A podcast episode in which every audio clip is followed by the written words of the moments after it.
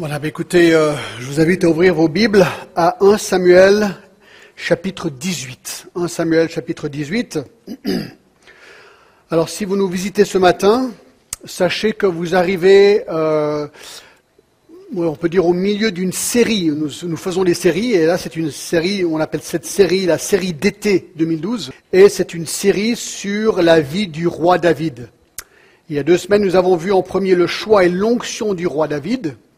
La semaine dernière, nous avons vu la victoire du roi David sur Goliath, donc ce, cet événement très connu euh, de David et Goliath. Et aujourd'hui, la poursuite du roi David par le roi Saül. En fait, le sous-titre que j'ai donné à mon message d'aujourd'hui est celui-ci, Lorsque notre monde bascule soudainement. Lorsque notre monde bascule soudainement. Euh, il y a quelques jours, euh, je ne connais pas les détails, mais je pense que vous avez entendu parler de ça, quelque part aux États-Unis, je ne me rappelle même plus où c'était, un jeune est rentré dans une salle de cinéma apparemment et a fusillé, tué 17 personnes, quelque chose comme ça, je crois, n'est-ce pas? 12, 12. Tragédie, inexplicable. De nouveau, je ne connais pas du tout les détails. Mais je me suis posé la question, Imaginez être dans la famille de quelqu'un qui a été tué ce jour-là. Votre fils, votre fille va au cinéma, comme ils le font régulièrement, et ce jour-là, tragédie. Coup de téléphone, votre fils, votre fille vient de décéder. Pour ces gens-là, leur monde a basculé soudainement, de manière complètement inattendu. Et des basculements de monde de ce genre arrivent tous les jours. C'est peut-être une guerre, c'est peut-être une maladie, c'est peut-être le chômage, on en parlera tout à l'heure. De la manière que notre monde, d'un jour à l'autre, peut totalement changer, et là on est face à bah, bah, quoi faire, comment réagir. Peut-être votre monde a récemment basculé, peut-être vous êtes à l'intérieur d'une monstre épreuve aujourd'hui et vous dites mais comment je vais m'en sortir? J'espère qu'aujourd'hui, le texte, ce que nous allons voir, va vous encourager. Moi, ça m'a beaucoup encouragé cette semaine parce que c'est exactement ce qui est arrivé à David, le roi David. Il n'est pas encore roi. Bah oui, en fait, il est déjà roi. Euh, il est, un roi, disons. Et ce jeune homme, de manière inattendue, rentre dans une épreuve, mes amis, mais alors quelque chose d'incroyable. Et donc ce qu'on veut voir aujourd'hui, c'est comment il est rentré dans cette épreuve, qui n'était pas de son choix, mais surtout comment il a réagi à cette épreuve. Comment il a réagi à cette épreuve. Alors, commencez avec moi dans 1 Samuel, et nous allons commencer au verset, euh, au chapitre 13, verset 14. Vous rappelez l'histoire, le contexte très rapidement. Le roi Saül est en défaveur vis-à-vis de Dieu parce qu'il a désobéi Dieu, et Dieu est en train de remplacer le roi Saül par le roi David. D'accord? Alors les critères de Dieu se trouvent à partir du verset 13 et 14 du chapitre 13. Samuel dit à Saül, tu as agi en insensé, tu n'as pas observé le commandement que l'Éternel, ton Dieu, t'avait donné. L'Éternel aurait affermi pour toujours ton règne sur Israël. Et maintenant, ton règne ne durera point. Et regardez ce qu'il dit. L'Éternel s'est choisi un homme selon son cœur. Et l'Éternel l'a destiné à être le chef de son peuple parce que tu n'as point observé ce que l'Éternel t'a commandé. Ce que nous avons déjà tracé les deux derniers dimanches, c'est que la clé ici dans la vie de David, c'est qu'il avait un cœur selon Dieu. Et quelque part, ce qu'on est en train de tracer dans sa vie, c'est ça. Pourquoi est-ce que David est reconnu comme un homme qui avait le cœur selon Dieu? Alors on le voit au verset 14, parce que tu n'as pas observé ce que l'Éternel t'avait commandé, impliqué, David le fait. David est un homme qui aime Dieu, ses désirs sont les désirs de Dieu et il obéit Dieu. Alors on verra dans les semaines à venir que parfois, euh, ce n'était pas toujours gagné. On est d'accord.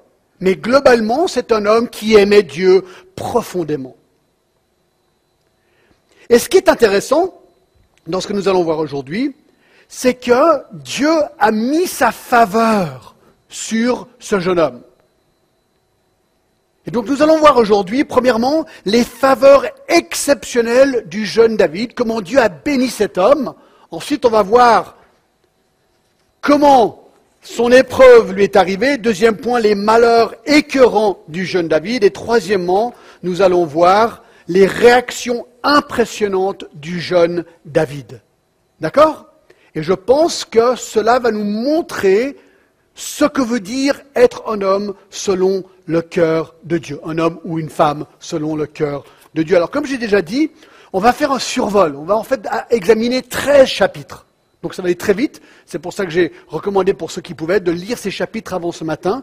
Si vous avez pu le faire, c'est bien. Sinon, je vais essayer d'expliquer les choses, mais, on va faire très vite et je pense que ça va être très intéressant. Donc regardons en premier les faveurs exceptionnelles du jeune David. C'est intéressant. Cet homme, ce jeune David, de manière inattendue, est vraiment béni. Béni de multiples manières. Regardez. Premièrement, regardons sous les faveurs exceptionnelles du jeune David les traits naturels. On est 1 Samuel, chapitre 16 et le verset 18. D'accord Il est dit, vous vous rappelez que lorsque Samuel est en train de rechercher qui sera ce nouveau roi, alors il est finalement choisi et nous avons aussi à un moment donné euh, cette description de David chapitre 16, verset 18, l'un des serviteurs prit la parole et dit, Voici, j'ai vu un fils d'Ésaïe, donc Saül cherchait un musicien, un Bethléméite qui sait jouer, donc c'était un bon musicien. C'est aussi un homme fort et vaillant, donc on a vu qu'il était baraqué, on a déjà vu ça la semaine dernière. Un guerrier, donc il était ben voilà, un guerrier, un combattant. Parlant bien, il était doué en parole, il avait une belle figure, donc un bel homme, il était beau, d'accord, et il était aussi un bon berger, puisqu'il était en train de faire paître les brebis de son père. Donc quelque part, on pourrait dire que physiquement, où naturellement, il avait les traits top niveau. C'est pas mal, mais gare à celui qui met sa confiance uniquement dans les traits externes d'une personne. Car au verset 7 du même chapitre, L'Éternel dit à Samuel, ne prends point garde à son apparence et à la hauteur de sa taille, car je l'ai rejeté. Parlant de Eliab, hein, Eliab c'était un des fils, euh, un des frères de David, lorsque Samuel, qui devait oindre le nouveau roi, a vu Eliab, il s'est dit, waouh, il a la carrure parfaite pour être roi. Et Dieu lui dit, fais attention, fais attention, parce que ce n'est pas ça le critère. Alors ce n'est pas un mal d'avoir ces critères, mais ce n'est pas ces critères-là qui font la différence. Bref, on peut simplement dire ici que David avait des traits naturels, une sorte de faveur de Dieu par rapport à cela. Mais regardez le point 2, les traits spirituels de David. Chapitre 13, 14, on vient de le voir, il avait un cœur selon Dieu. Au chapitre 13, 14, on a aussi vu que cela voulait dire qu'il était obéissant. Donc, David aimait Dieu et déjà voulait être obéissant vis-à-vis de Dieu. Et acte 13, 22, je vais vous le lire, Ceci un petit peu en guise de révision la semaine prochaine. Acte 13, 22, nous lisons ceci. Il dit, J'ai trouvé David, fils d'Isaïe, homme selon mon cœur, qui accomplira toutes mes volontés. Donc, il avait des traits naturels. Deuxièmement, il a des traits spirituels. Mais il y a beaucoup d'autres choses, beaucoup d'autres faveurs de bénédiction que reçoit ce jeune garçon. Troisièmement, l'onction, et j'ai envie d'ajouter inattendue, de David. Regardez, chapitre 16, verset 1. L'Éternel dit à Samuel, Quand cesseras-tu de pleurer sur Saül? Je l'ai rejeté afin qu'il ne règne plus sur Israël. Remplis ta corne d'huile et va. Et je t'enverrai chez Isaïe, Bethléemite, car j'ai vu parmi ses fils celui que je désire pour toi. Donc Dieu savait déjà qui il allait mettre en tant que roi. Verset 11. Puis Samuel dit à Isaïe, une fois qu'il voit ses autres fils, et il ne pense pas que là, il y a le futur roi, sont-ce là tous tes fils? Et il répondit, il reste encore le plus jeune, mais il fait paître les brebis. Alors Samuel dit à Isaïe, envoie-le chercher, car nous, ne nous placerons point qu'il ne soit venu ici. Isaïe l'envoya chercher, il était blond avec des beaux yeux, une belle figure. L'Éternel dit à Samuel, lève-toi, oins-le, car c'est lui. Alors écoutez, on va vous chercher, vous êtes berger dans les champs, en train de jouer votre harpe. Tout d'un coup, il y a les gens qui viennent en courant. Viens, viens, il y a le prophète Samuel qui te veut. Ah bon? Pourquoi? Viens, viens, viens. Alors il rentre à la maison, il arrive, il n'a aucune idée de ce qui se passe. Samuel le prophète est là, peut-être qu'il a un peu peur, hein. moi je ne sais pas, un prophète, peut-être ça faisait un peu peur. Et tout d'un coup, il arrive, Samuel prend la corne d'huile, verset 13, et loignit au milieu de ses frères. L'huile. L'esprit de l'Éternel saisit David à partir de ce jour-là, et dans sa suite, Samuel se leva et s'en alla à Rama. Alors là, mes amis, mais alors David ne s'y attend, mais alors pas du tout. L'onction inattendue, une bénédiction inattendue. 4. L'embauche inattendue de David. Alors maintenant, c'est dans cette histoire fascinante, David doit rencontrer le roi Saül. Comment ça se passe? Chapitre 16, verset 14. Regardez. L'esprit de l'Éternel se retira de Saül, qui fut agité par un mauvais esprit venant de l'Éternel. On a vu ça la semaine dernière. Donc Saül est en défaveur. Dieu, bien sûr, est souverain sur les démons, sur Satan, et peut utiliser les démons et les Satans pour son but. Et ici, il frappe Saül d'un mauvais esprit. C'est ce que le texte dit. Les serviteurs de Saül lui dirent, Voici un mauvais esprit de Dieu t'agite. Que notre Seigneur parte, tes serviteurs sont devant toi. Ils chercheront un homme qui sache jouer la harpe. Ils se disent, non mais il faut de la musique. Et la musique, ça calme. C'est vrai que ça calme, d'accord? Donc, il faut de la musique. Alors va chercher un, guitariste ou un harpiste. Et quand le mauvais esprit de Dieu sera sur toi, il jouera de sa main et tu seras soulagé. Saül répondit à ses serviteurs, trouvez-moi donc un homme qui joue bien et amenez-le-moi. Et là, regardez, c'est trop génial. Un serviteur prit la parole et dit, voici j'ai vu un fils d'Isaïe Bethlémite qui sait jouer. Il avait lui-même vu David. Il le connaissait, une bonne réputation. Qui sait jouer, donc bon guitariste, d'accord? C'est un homme fort, vaillant, un guerrier, parlant bien, d'une belle figure. L'Éternel est avec lui. Donc, ils vont l'envoyer à Isaïe pour lui dire Envoie-moi David, ton fils, qui est avec les brebis. Alors, fallait voir, vous êtes de nouveau là dans votre champ, vous venez d'être oint d'huile par Samuel devant votre famille, vous rentrez dans votre champ, dans votre brebis, vous dites Waouh, c'est incroyable, qu'est-ce qui se passe là? Je ne comprends pas trop. Maintenant, on revient te chercher. Et David, il y a le roi Saül qui veut que tu ailles jouer la harpe chez lui pour le calmer. Vous dites Non, mais attendez voir, là, je rêve ou quoi? Moi? Mais je suis un berger. Non, tu vas devenir le guitariste du roi. Ou le harpiste, le harpiste du roi.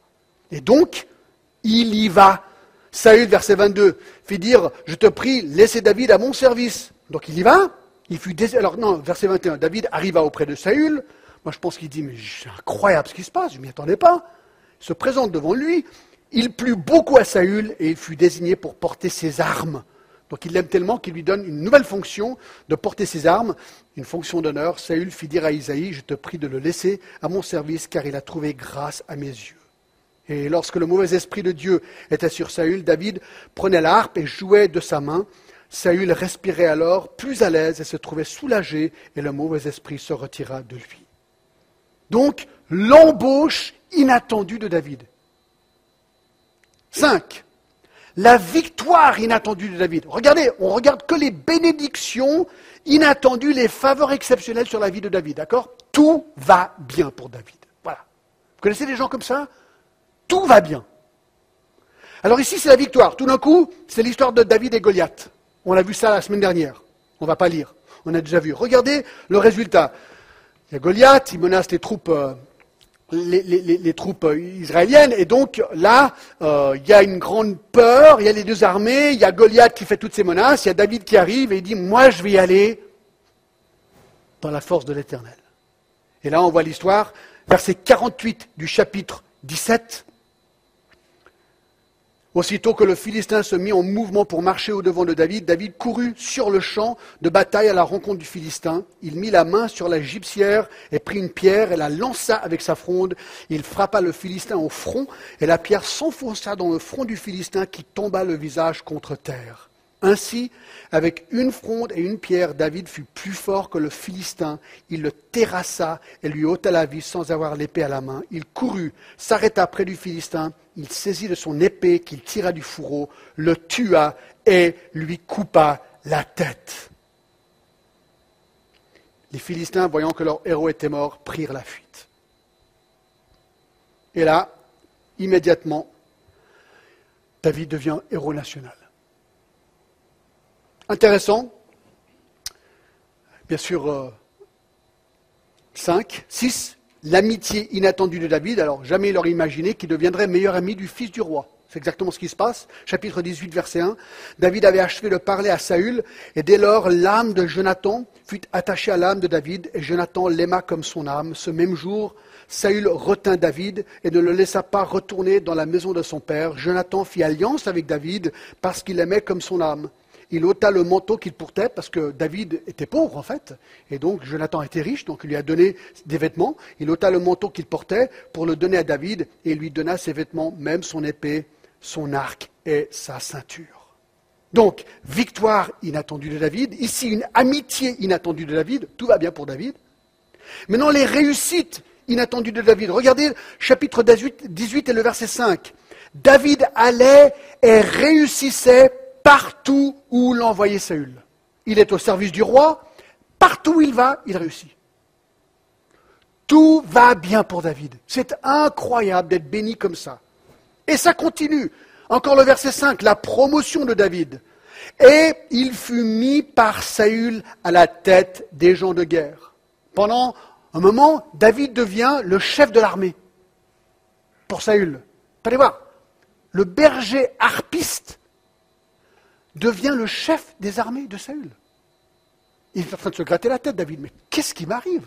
C'est trop incroyable quand même d'être catapulté comme ça dans la faveur du roi. Et c'est pas fini. La popularité inattendue de David. Maintenant, on est au verset 5 encore du chapitre 18. Et il plaisait à tout le peuple, même aux serviteurs de Saül.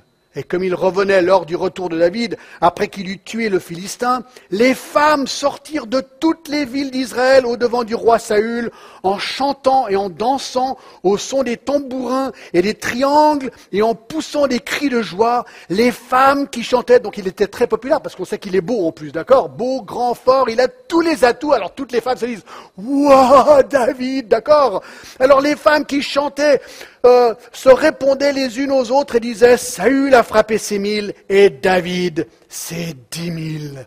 Waouh Le héros national. Il a une popularité incroyable. Mettez-vous à la place de David. Il est jeune, hein, il doit avoir entre 20 et 25 ans, c'est ce qu'on estime. la montée fulgurante d'un homme.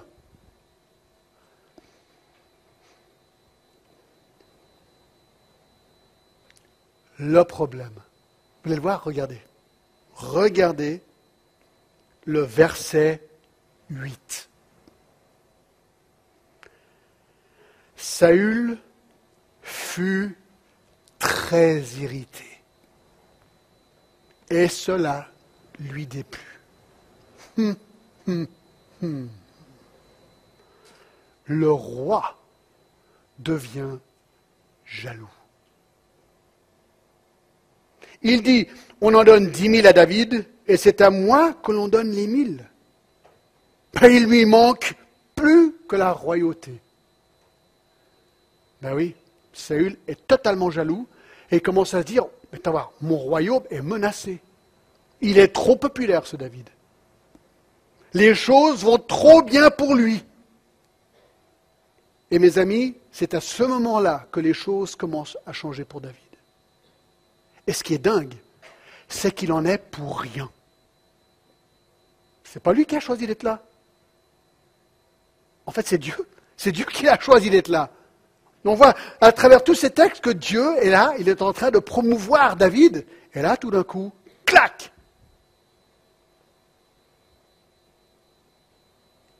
il va de berger à héros national en très peu de temps. Et là, on arrive au deuxième grand point de ce message, les malheurs écœurants du jeune David. Alors j'ai mis écœurant, j'ai bien, j'ai beaucoup réfléchi à ce mot, parce que il en est pour rien. C'est comme il est victime ici. Et donc c'est écœurant parce qu'on a, on a de la tristesse à voir quelqu'un souffrir de manière injuste. C'est comme exactement la réaction face au, meurtre dans ce cinéma, ces douze personnes tuées, c'est écœurant. On se dit, mais comment est-ce qu'une personne peut faire ça Et comment est-ce que les gens peuvent subir de tels malheurs? Ce n'est pas de leur faute. Donc c'est dans ce sens-là que j'ai choisi le mot écœurant. Un jour, mes amis, le monde de David bascule totalement et de manière totalement inattendue. En un instant, il passe du statut de héros national à l'ennemi numéro un dans le pays. Vous vous rappelez le film Gladiateur, pour ceux qui l'ont vu? Excellent film, moi je trouve.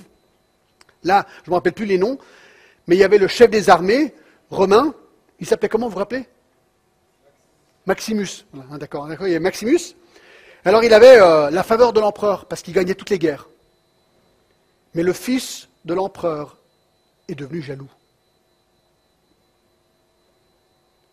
Et prend le pouvoir par une manipulation et condamne Maximus, le chef des armées, qui avait lui la faveur du roi, du, du, euh, euh, pas du roi, du, de l'empereur, et le condamne à devenir gladiateur pour qu'il meure. Alors bien sûr, le film, hein, Hollywood, on connaît, c'est le gladiateur qui se sort de ce pétrin. Mais c'est un peu ça, c'est-à-dire qu'en un instant, le monde de cet homme a complètement basculé. Et le film est dramatique, parce qu'il passe d'être le meilleur ami de l'empereur à être un gladiateur avec les esclaves qui sont tous condamnés à mort. C'est un peu ce qui se passe ici avec David. David, en un instant, voit son monde de manière inexplicable changer. C'est un peu comme Joseph. Joseph et ses douze frères, Joseph qui avait la faveur de son père, Jacob, tout d'un coup, est vendu en esclavage par ses frères et il se retrouve en Égypte esclave de manière totalement inattendue, son monde bascule. Daniel, le jeune Daniel, qui lui est, à Jérusalem, grandit dans une famille, et tout d'un coup, Nebuchadnezzar vient, il envahit le pays, et il prend Daniel et ses amis et bien d'autres encore, et ils deviennent esclaves en Babylonie. Alors bien sûr, le Seigneur l'utilise et l'élève, mais leur monde bascule d'un jour à l'autre. La vie de David ici est soudainement plongée dans une tourmente totale et inexplicable, et il n'y comprend rien. Et vous savez qu'il y a beaucoup de gens qui sont exactement comme David. Il y a beaucoup de gens, la vie va bien, ils ont un bon travail, ils ont une famille, tout se passe bien, et tout d'un coup, clac, peut-être j'ai entendu parler il y a peut-être un ou deux ans en arrière avec Madoff, la situation de Madoff. Eh bien, il y a une dame qui avait mis toutes ses économies de sa vie. Je crois qu'elle devait avoir 65 ans, et 65 ans, 70 ans, et en un jour, toutes ses économies ont été balayées. Son monde a basculé de manière inattendue. Peut-être c'est un mariage, un mariage heureux, et un jour à cause d'adultère, tout bascule. Jamais vous auriez imaginé ça. Peut-être c'est au niveau maladie. Vous êtes en bonne santé, tout va bien, et un jour vous entendez prononcer ces paroles que personne ne veut entendre. Cancer. Et là, votre monde bascule d'un jour, d'un moment à l'autre. Peut-être c'est un travail, vous avez un super poste quelque part, et l'économie est telle qu'un jour vous entendez ce mot que vous ne voulez jamais entendre, licencié, chômage. Peut-être c'est un décès. J'ai rencontré une fois quelqu'un très brièvement qui, en un accident de voiture, a perdu six enfants à Chicago. Leur monde a basculé ce jour-là, comme ça. Peut-être vous êtes un jeune couple et vous espérez avoir une famille normale et votre enfant naît handicapé. Et votre monde vient de basculer parce que ce n'est pas du tout comme ça que vous l'imaginiez. Il y a tellement de choses qui peuvent faire basculer un monde. Alors comment réagir à ce moment-là? Alors de quelle manière est-ce que le monde de David a basculé? Je résume, très simple. Vous êtes prêts? Héros national grande popularité, tout va bien. Et en un jour, on veut sa mort.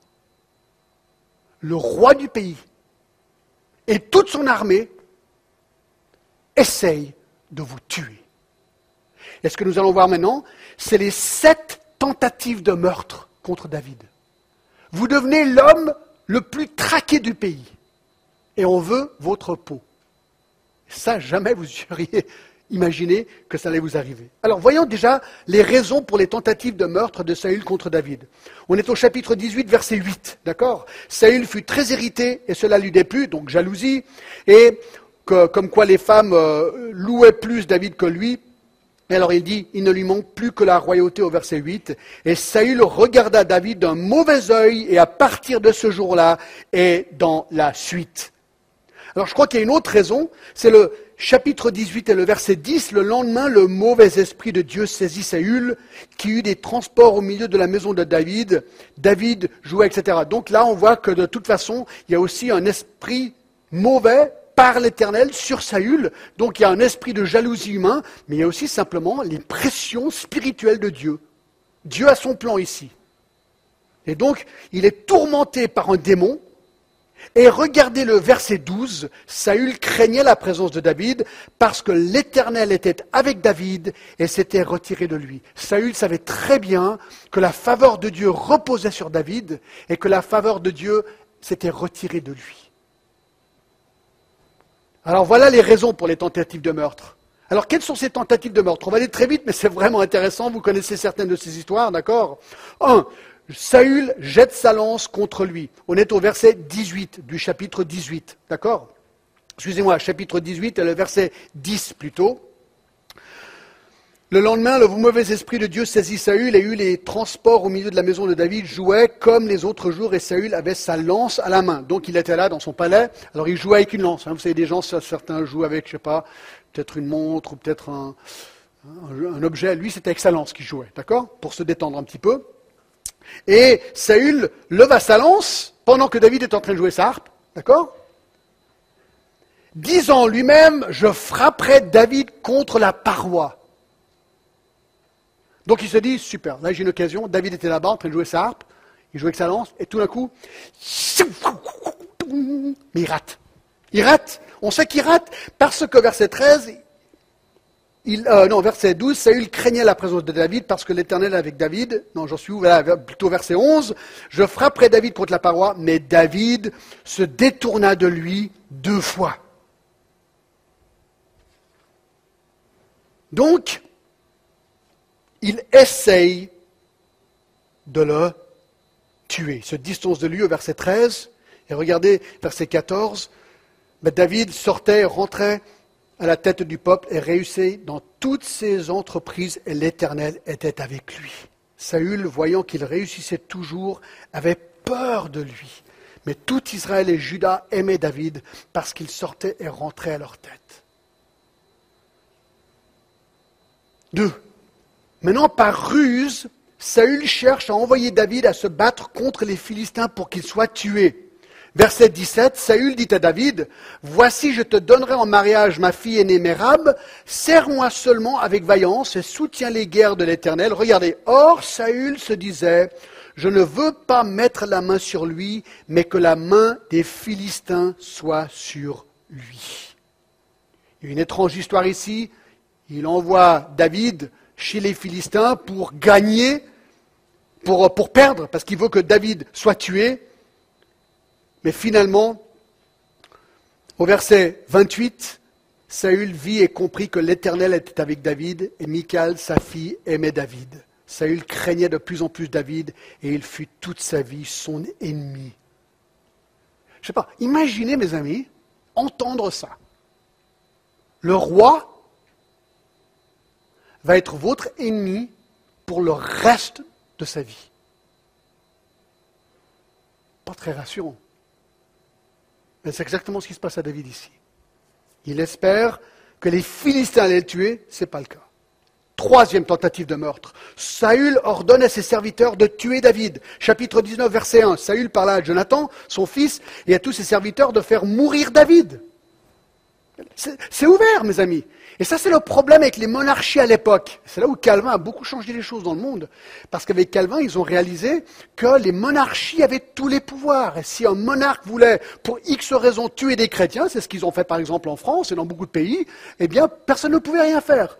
Louis XIV avait une armée, les dragons du roi, et les a envoyés pour pourchasser les Huguenots et les tuer. Ils ne pouvaient pas être arrêtés. Ben, Calvin a réalisé que là, il y avait une grosse, grosse erreur et qu'il fallait une monarchie constituante, ça se dit, où il y, a il y a une balance de pouvoir. Et le roi ne pouvait pas avoir tous les pouvoirs. Mais ici, c'est le cas encore. Saül a tous les pouvoirs. Il n'aime pas David, il veut s'en débarrasser. Alors il dit tout simplement à Jonathan, son fils, chapitre 19, verset 1, et à tous ses serviteurs, faites mourir David. Je veux cet homme mort. C'est ce que David, malheureusement, dans un moment de grande faiblesse dans sa vie, fera aussi plus tard. Il tuera le mari de la femme avec qui il a commis l'adultère. Bref, Saül veut faire mourir David troisième fois ici. Et Jonathan protège David. Quatre. Quatrième tentative de meurtre contre David, Saül jette une lance contre David une deuxième fois. Chapitre 19, verset 9. Alors le mauvais esprit de l'Éternel fut sur Saül, qui était assis dans sa maison, sa lance à la main. Alors c'est vrai que moi je me dis, mais pourquoi est-ce que David continuait à jouer l'harpe devant Saül avec sa lance à la main? Ben, peut-être qu'il n'avait pas trop le choix non plus. Vous savez, euh, le roi a tous les pouvoirs là. Bref. David jouait, verset 10, et Saül voulut le frapper avec sa lance contre la paroi. Mais il rate de nouveau. David se détourna de lui et Saül frappa de sa lance la paroi. David prit la fuite et s'échappa pendant la nuit. Pas sympa d'avoir euh, une relation avec euh, le roi Saül comme ça. Moi, pas top, je trouve. Cinq, cinquième tentative de meurtre. Saül envoie des messagers pour tuer David. Verset 11. Saül envoya des gens vers la maison de David pour le garder et le faire mourir au matin. Et le faire mourir au matin. Mais Michal, sa femme, c'est une histoire assez drôle. Michal, sa femme, femme de David, l'en informa et lui dit Si tu ne te sauves pas cette nuit, demain tu es mort. Donc elle voyait venir les choses. C'était la fille de Saül. Elle le fit descendre par la fenêtre et David s'en alla et s'enfuit. C'est ainsi qu'il s'échappa. Alors maintenant, il y a les soldats de Saül qui viennent pour le prendre. Alors, a une petite ruse assez marrante. Ensuite, Michal prit le terrafin. Le terrafin, c'était une euh, statue d'un dieu païen. D'accord? Elle prend le terrafin qu'elle plaça dans le lit et il mit une peau de chèvre à son chevet. Elle l'enveloppa dans une couverture. Donc, savez ce qu'elle fait Elle camoufle, elle fait semblant que c'est David. Mais en fait, ce n'est pas David. David, il est loin. Il est sorti par la fenêtre. Et lorsque Saül envoya ses gens pour prendre David, elle dit Il est malade. Saül est renvoya pour qu'il les voie et il dit Apportez-moi dans son lit afin que je le fasse mourir. Vous entendez voir, il est vraiment obnubilé par la mort de David. Il dit Écoutez, il est malade, amenez son lit avec David dedans, amenez-le moi ici et je le tuerai moi-même. Donc ils vont revoir, parce qu'il croit, hein, il croit Michael qui dit qu'il est malade, ils vont revoir et ils regardent que en fait c'est pas David. Et alors il n'est pas très content. On peut imaginer qu'il n'est pas du tout très content avec ça.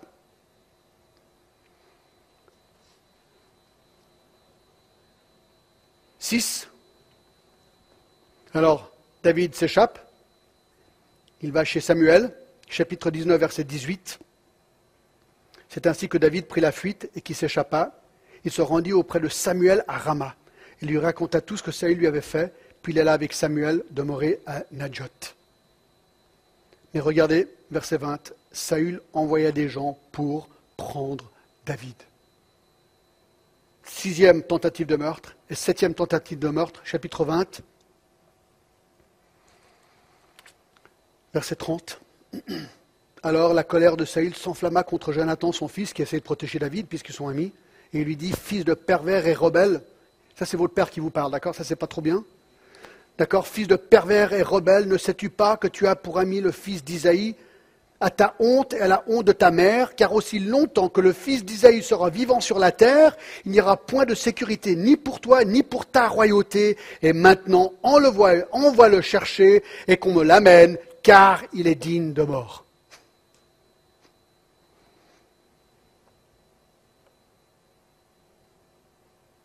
Et à partir de là, la traque commence. David devient un homme pourchassé. Il fuit et il part. Et la traque dure jusqu'à la fin de 1 Samuel, jusqu'au chapitre 31. Alors, qu'est-ce qu'on est en train de voir? Première fois, première chose, on a vu que ce jeune homme, ce jeune homme, qui est berger un jour, dans les champs, il aime le Seigneur, il essaie de fidèle avec le Seigneur, tout d'un coup, il est béni. Béni de manière inimaginable. Tout commence à aller bien dans sa vie.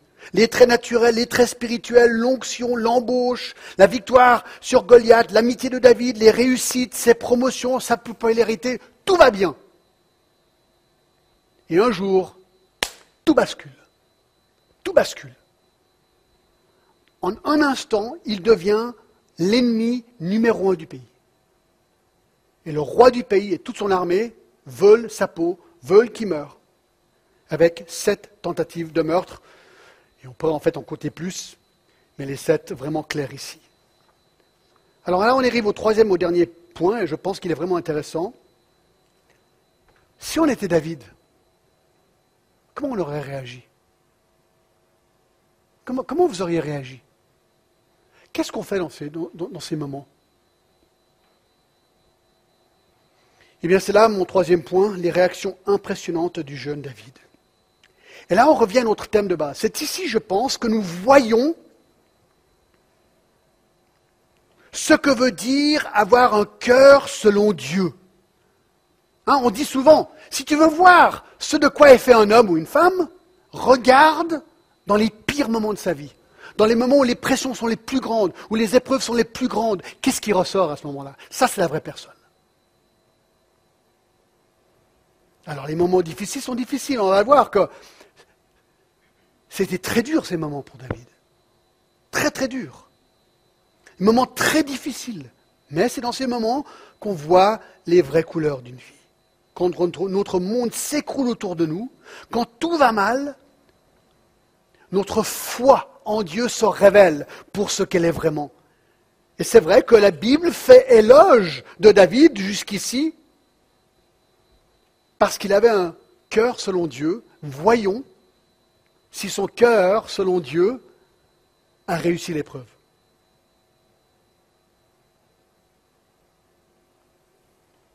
Nous voyons un homme très humain dans ses réactions, qui réagit globalement d'une manière impressionnante, qui révèle où est son cœur. Regardons neuf réactions de David neuf réactions. Moi, j'ai dit impressionnantes. Est-ce que c'est le bon terme? C'est le terme que j'ai mis parce que ces réactions sont, sont impressionnantes, tellement impressionnées. D'accord? Regardez. Numéro un. Numéro un. David prend la fuite. David prend la fuite. Chapitre verset 21, verset 1. David se rendit à Nob, vers le sacrificateur Achimélec, qui accourut effrayé au devant de lui et lui dit Pourquoi es-tu seul? N'y a-t-il personne avec toi? Il se rend à Nop, il part en courant chez le prêtre Achimélec. Alors, est-ce que c'est un mal de fuir quand vous êtes en danger? Non. Non, ce n'est pas un mal si vous êtes en danger, surtout si vous êtes pourchassé injustement par quelqu'un qui veut votre peau. C'est recommandé de fuir, d'accord? Même Jésus a dit lorsque vous êtes persécuté, Matthieu 10, 23, quand on vous persécutera dans une ville, fuyez dans une autre. C'est pas mal de fuir face à l'injustice. Alors bien sûr, il a faim, verset 3 maintenant. Est-ce que tu as quelque chose sous la main? Donc il a envie de manger. Donne-moi cinq pains. Où est-ce que tu trouveras alors il lui donne du pain consacré et aussi l'épée de Goliath, qu'on verra, enfin, il lui donne l'épée de Goliath qui est là. Alors ceci suggère qu'il y avait peut-être la large alliance ici qui se trouvait dans cette ville à ce moment-là. Intéressant que Jésus fait mention du pain consacré qui lui est donné ici dans Matthieu 12, 3 à 4 pour montrer que la vie sainte est plus importante que le pain qui est saint. Donc il a pris ce pain, il n'aurait pas dû parce qu'il était réservé aux prêtres, mais il lui a quand même donné et Jésus en parle dans Matthieu 12, 3 à 4. Mais le problème de David se trouve au verset 7. Là, le même jour, un homme d'entre les serviteurs de Saül se trouvait enfermé devant l'Éternel. C'était un Édomite nommé Doeg, chef des bergers de Saül. Donc il y avait un homme qui travaillait pour Saül, qui était là et qui a vu ce qui s'est passé entre David et le prêtre. Et ce gars s'appelait Doeg. C'est un nom que je trouve pas top, personnellement, d'accord? Doeg. Et si vous enlevez le O, ça fait Deg, d'accord? Mais ça, ça n'a rien à voir avec rien. Mais il, est un peu, il a un, gros problème. Doeg reviendra tout à l'heure, d'accord? Je voulais simplement que vous voyez que Doeg voit ce qui se passe. D'accord? Donc première réaction, il prend la fuite. Deuxième réaction, David fait le fou. David fait le fou. Vous connaissez peut-être cette histoire. Chapitre, chapitre 21, verset 10. David se leva et s'enfuit le même jour loin de Saül. Il arriva chez Akish, roi de Gath. Les serviteurs d'Akish lui dirent, N'est-ce pas là David, roi du pays? N'est-ce pas celui pour qui l'on chantait en dansant Saül a frappé ses mille et David ses dix mille, donc il est en terre philistine, il est en terre d'ennemis. Mais eux avaient entendu parler des éloges de ce futur David, qui avait été au moins roi bientôt. Alors ils disent, mais on le reconnaît, c'est David. Alors David prend à cœur ses paroles, ça veut dire qu'il a un peu peur, il dit aïe aïe aïe. Il a une grande crainte d'Akish, roi de Gath. Il se dit non mais c'est quand même incroyable, je fuis Saül, c'est pas ici que je vais mourir quand même. Alors regardez ce qu'il fait, verset 13. Il se montra comme fou à leurs yeux et fit devant eux des extravagances. Il faisait des marques sur les battants des portes et il laissait couler sa salive sur sa barbe. Bon, je ne vais pas vous montrer hein, comment il a fait, d'accord? C'est parce que je n'ai pas de barbe, donc je ne peux pas vraiment vous le montrer. Mais je trouve quand même intéressant ce qu'il fait ici. Akish dit à ses serviteurs, vous voyez bien que cet homme a perdu la raison. Pourquoi me l'amenez-vous? Est-ce que je manque de fou pour que vous m'ameniez celui qui euh, et, et, me rendiez témoin de ses extravagances? Faut-il qu'il entre dans ma maison? C'est intéressant, David est dans un étau. Il se rend dans le territoire ennemi pour ne pas être capturé par Saül, mais là il est coincé parce qu'il est dans le monde de ses ennemis. Donc il décide, il décide de se déguiser. Voilà, il se déguise, c'est tout ce qu'il fait. Ça me rappelait la Grande Vadrouille, le film. Vous vous rappelez la Grande Vadrouille?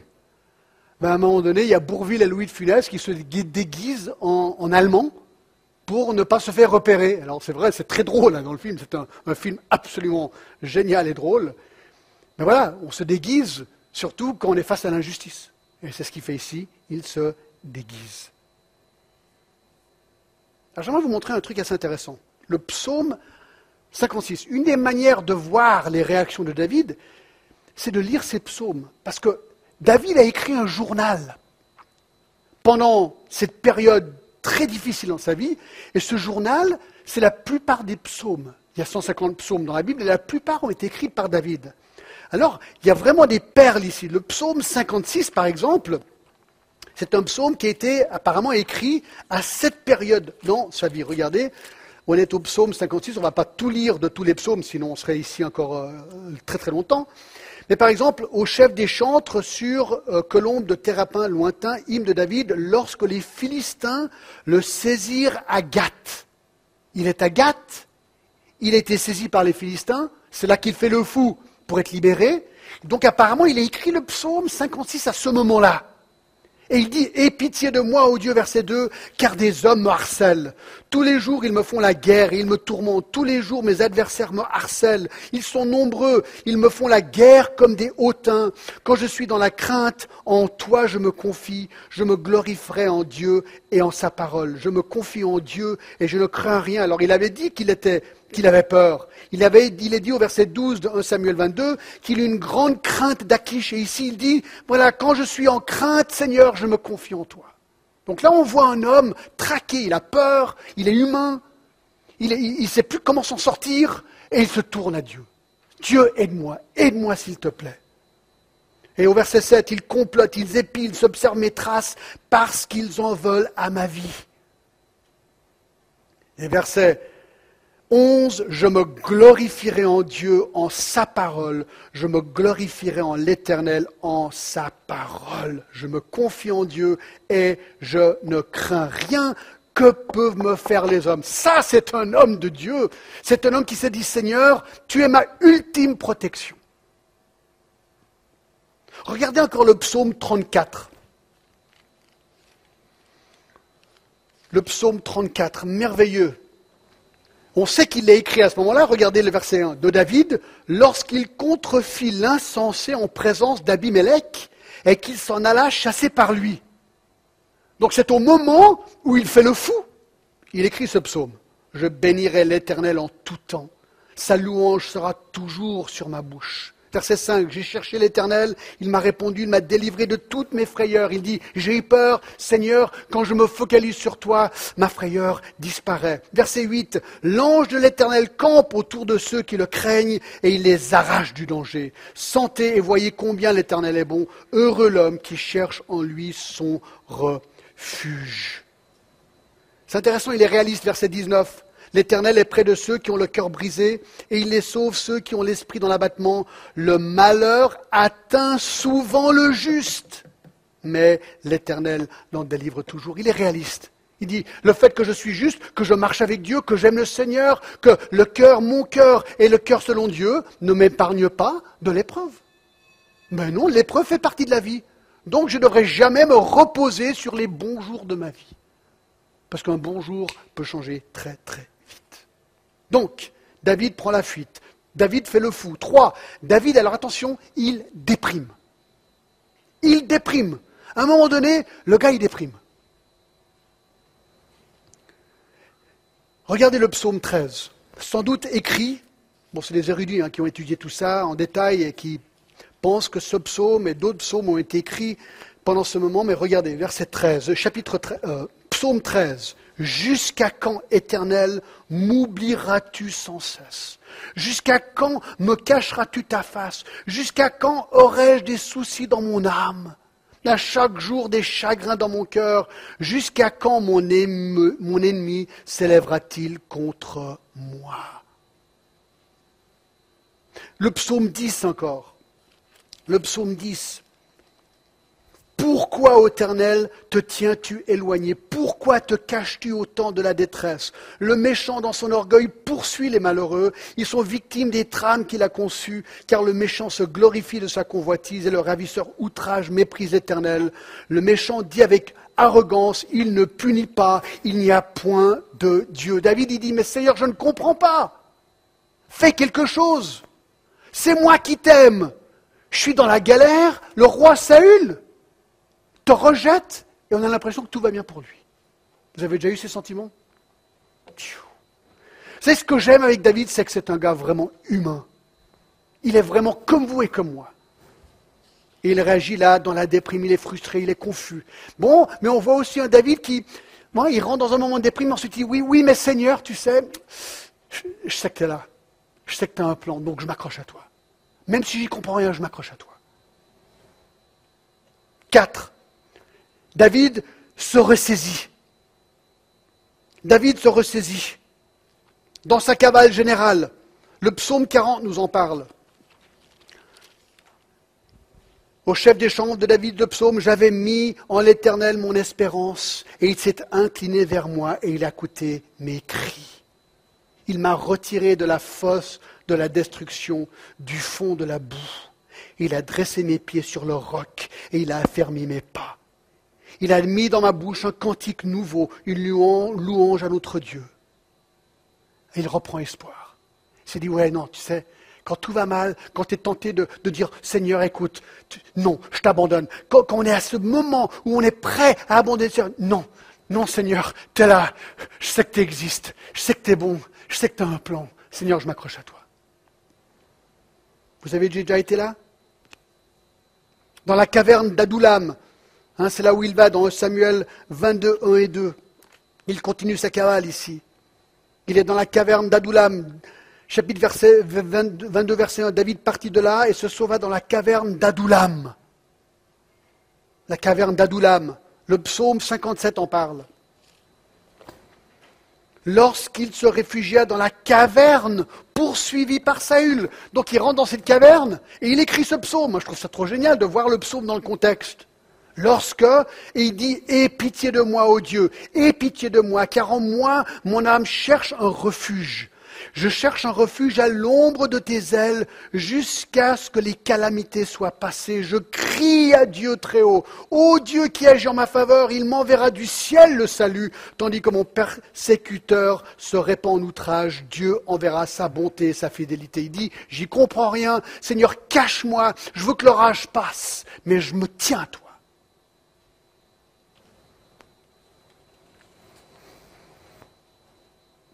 Et ensuite, dans le désert de Zip. 1 Samuel 23, on ne va pas le lire. Bref, il fuit, il fuit, il fuit. Il se ressaisit, il remet sa confiance en Dieu. 5. Et là, mes amis, c'est peut-être le, truc le plus important ici. Il fait grâce à son ennemi. Je ne sais pas, si, Saül vous persécutez, vous, tentative de meurtre, il est après vous. Et l'occasion se présente, parlez voir, mais, mais il tue du monde l'occasion se présente pour l'éliminer. Lui, celui qui vous pourchasse injustement, vous faites quoi? Je pense que vous seriez tenté d'éliminer à juste titre celui qui vous fait du mal, surtout parce que c'est la loi. Saül était la loi, et la loi était injuste. Vous pourriez tenter de dire, bon bah, j'élimine Saül, puis c'est bon. Regardez ce qui se passe. 1 Samuel 24. De là, David monta vers les lieux forts d'Engidi. Alors on y est allé en, ceux qui sont allés en Israël, on est allé juste dans ce lieu, dans les montagnes d'Engedi, il y a les cavernes et tout, et puis il y a la rivière qui, descend, c'est super d'y être, d'accord? Donc là, il s'est caché à Engedi. Lorsque Saül fut revenu, il poursuit les Philistins, on vit lui dire, voici David est dans le désert d'Engedi. Saül prit 3000 hommes d'élite, 3000 hommes pour trouver un homme. Il alla chercher David et ses gens jusqu'à sur les rochers des boucs sauvages. Il arrivait à des parcs de brebis. Ils étaient près du chemin, là se trouvait une caverne où il entra pour se couvrir les pieds. Ça veut dire que Saül, la Bible est très honnête, devait aller aux toilettes. C'est comme ça qu'on le disait à l'époque. Donc Saül va dans une caverne pour aller aux toilettes. David et ses gens étaient au fond de la caverne, très grosse caverne, d'accord? Donc David était derrière, caché. eux, ils voient le, ils sont à l'intérieur, David rentre, euh, Saül rentre et va aux toilettes. Les gens de David lui dirent, Voici le jour où l'Éternel te dit, je livre ton ennemi entre tes mains, traite-le comme bon te semblera. Alors David se leva, c'est incroyable. Sur la pointe des pieds, il coupe doucement le pan du manteau de Saül, pendant qu'il va aux toilettes. Après cela, le cœur lui battit parce qu'il avait coupé le pan du manteau de Saül. Et il dit à ses gens, que l'Éternel me garde de commettre contre mon Seigneur loin de l'Éternel une action telle que de porter ma main sur lui, car il est loin de l'Éternel. Donc il ne le tue pas, il coupe un petit bout de sa robe. Et tout à l'heure, lorsque Saül sort, David sort, ils se séparent, mais à une distance où ils peuvent se parler, et David dit au chef des armées, pourquoi vous n'avez pas protégé votre roi J'ai le bout de sa robe, preuve que j'aurais pu le tuer et je ne l'ai pas tué. Pourquoi est-ce qu'un homme Pourquoi est-ce qu'un homme ferait grâce à celui qui veut sa peau? Parce qu'il avait un respect, un respect pour lui, un respect de Dieu. Il ne pensait pas que c'était son rôle de l'éliminer. Donc il épargne sa vie et il le refait encore une fois au chapitre 26 et au verset 1. Les Hippiens allèrent, drôle de nom, hein, les Hippiens, mais bon, c'est ce qui s'appelait. Je ne sais pas, John Zip. Je ne sais pas si ça marche. Bref, les Zippiens allèrent auprès de Saül et Gilba et dirent David n'est-il pas caché sur la colline de Ikala en face du désert? Saül se leva et descendit au désert de Zip avec 3000 hommes d'élite d'Israël pour chercher David dans le désert de Zip. Il campa sur la colline de Aquila, en face du désert, près du chemin. David était dans le désert, s'étant aperçu que Saül marchait à sa poursuite au désert. Il envoya des espions et apprit avec certitude que Saül était arrivé. Alors, David se leva et vint au lieu où Saül campait. Et il vit la place où couchait Saül, avec Abner, fils de Ner, chef de son armée. Saül couchait au milieu du camp et le peuple campait autour de lui. David prit la parole et s'adressant à, à Achimelech, Étien et Abishai, fils de Tserouja est frère de Joab, et il dit, Qui veut descendre avec moi dans le camp vers Saül? Et Abisha répondit, Moi je descendrai avec toi. David et Abiacha allèrent de nuit vers le peuple, et voici Saül était couché et dormait au milieu du camp, et sa lance, encore sa lance, était fixée à terre à son chevet. Abner et le peuple étaient couchés autour de lui. Alors David, tout le monde dort dans le camp de Saül, l'ennemi. David, il va. Il faut vraiment avoir du courage, d'accord? David et Abisha allèrent de nuit vers le peuple, et voici Saül était couché et dormait au milieu du camp, et sa lance était fixée en terre, etc. Verset 8. Abisha dit à David, Dieu livre aujourd'hui ton ennemi entre tes mains.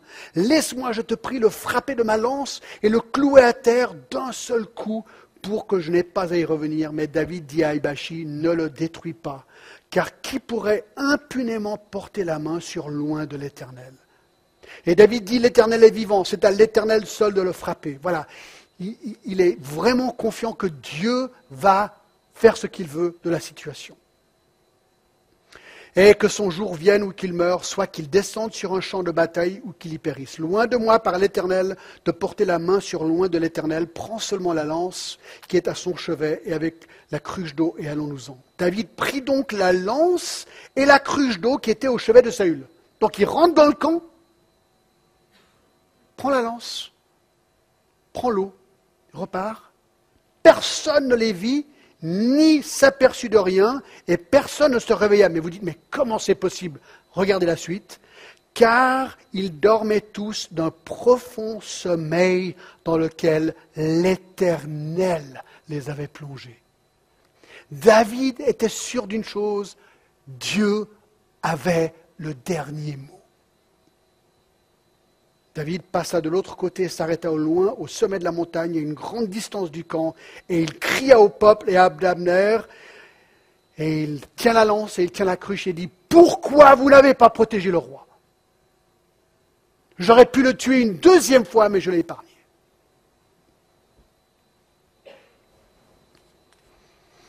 Ça me rappelle Romains 12 qu'on avait vu récemment, juste avant cette série où Paul dit ceci, ne rendez à personne le mal pour le mal, recherchez ce qui est bien devant tous les hommes.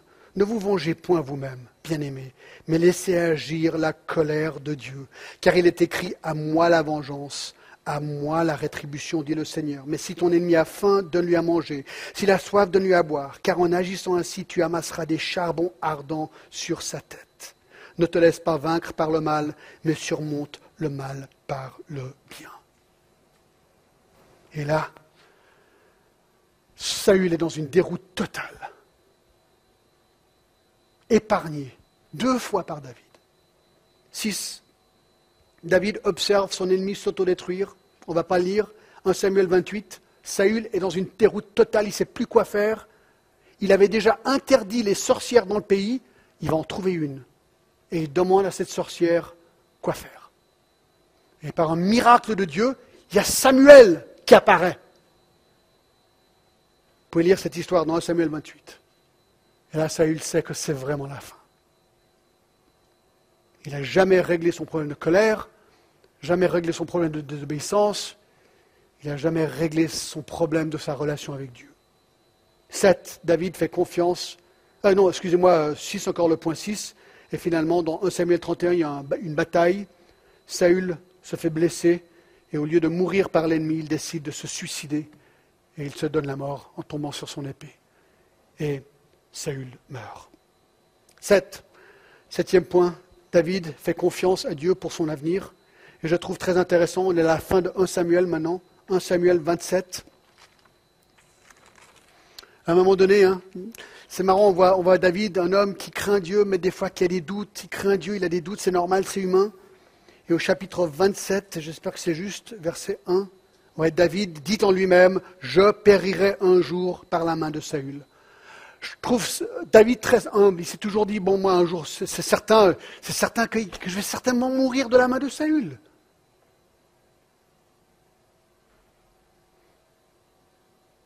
Donc il est convaincu qu'il va probablement un jour mourir par Saül.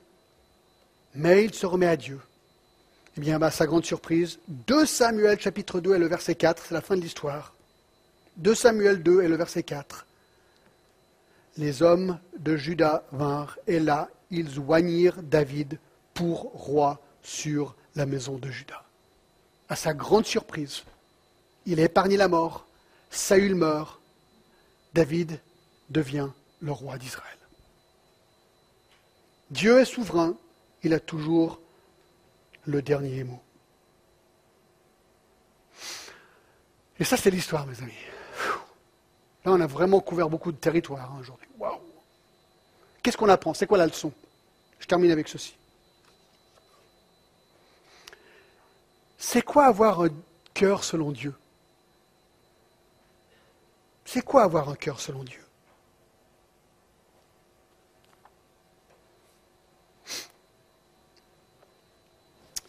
Eh bien, on le voit dans la vie de Jésus.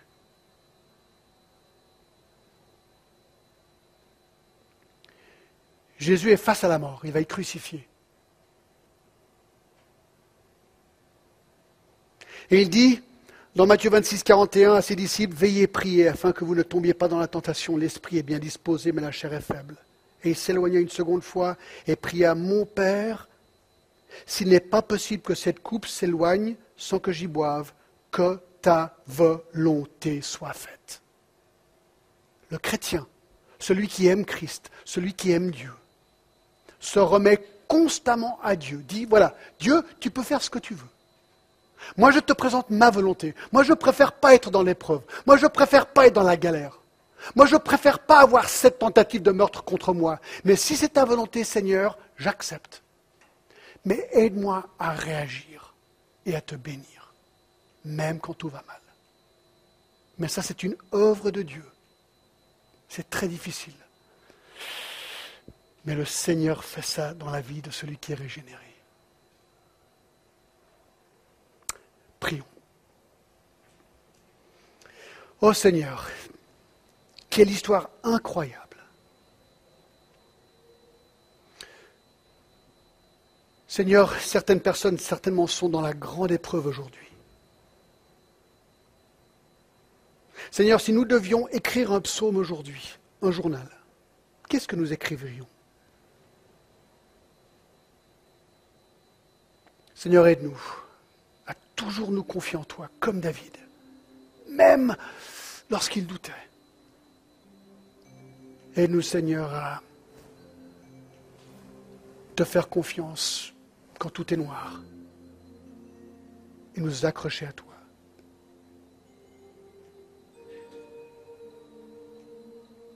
Seigneur, merci de tout cœur. Au nom de Jésus. Amen.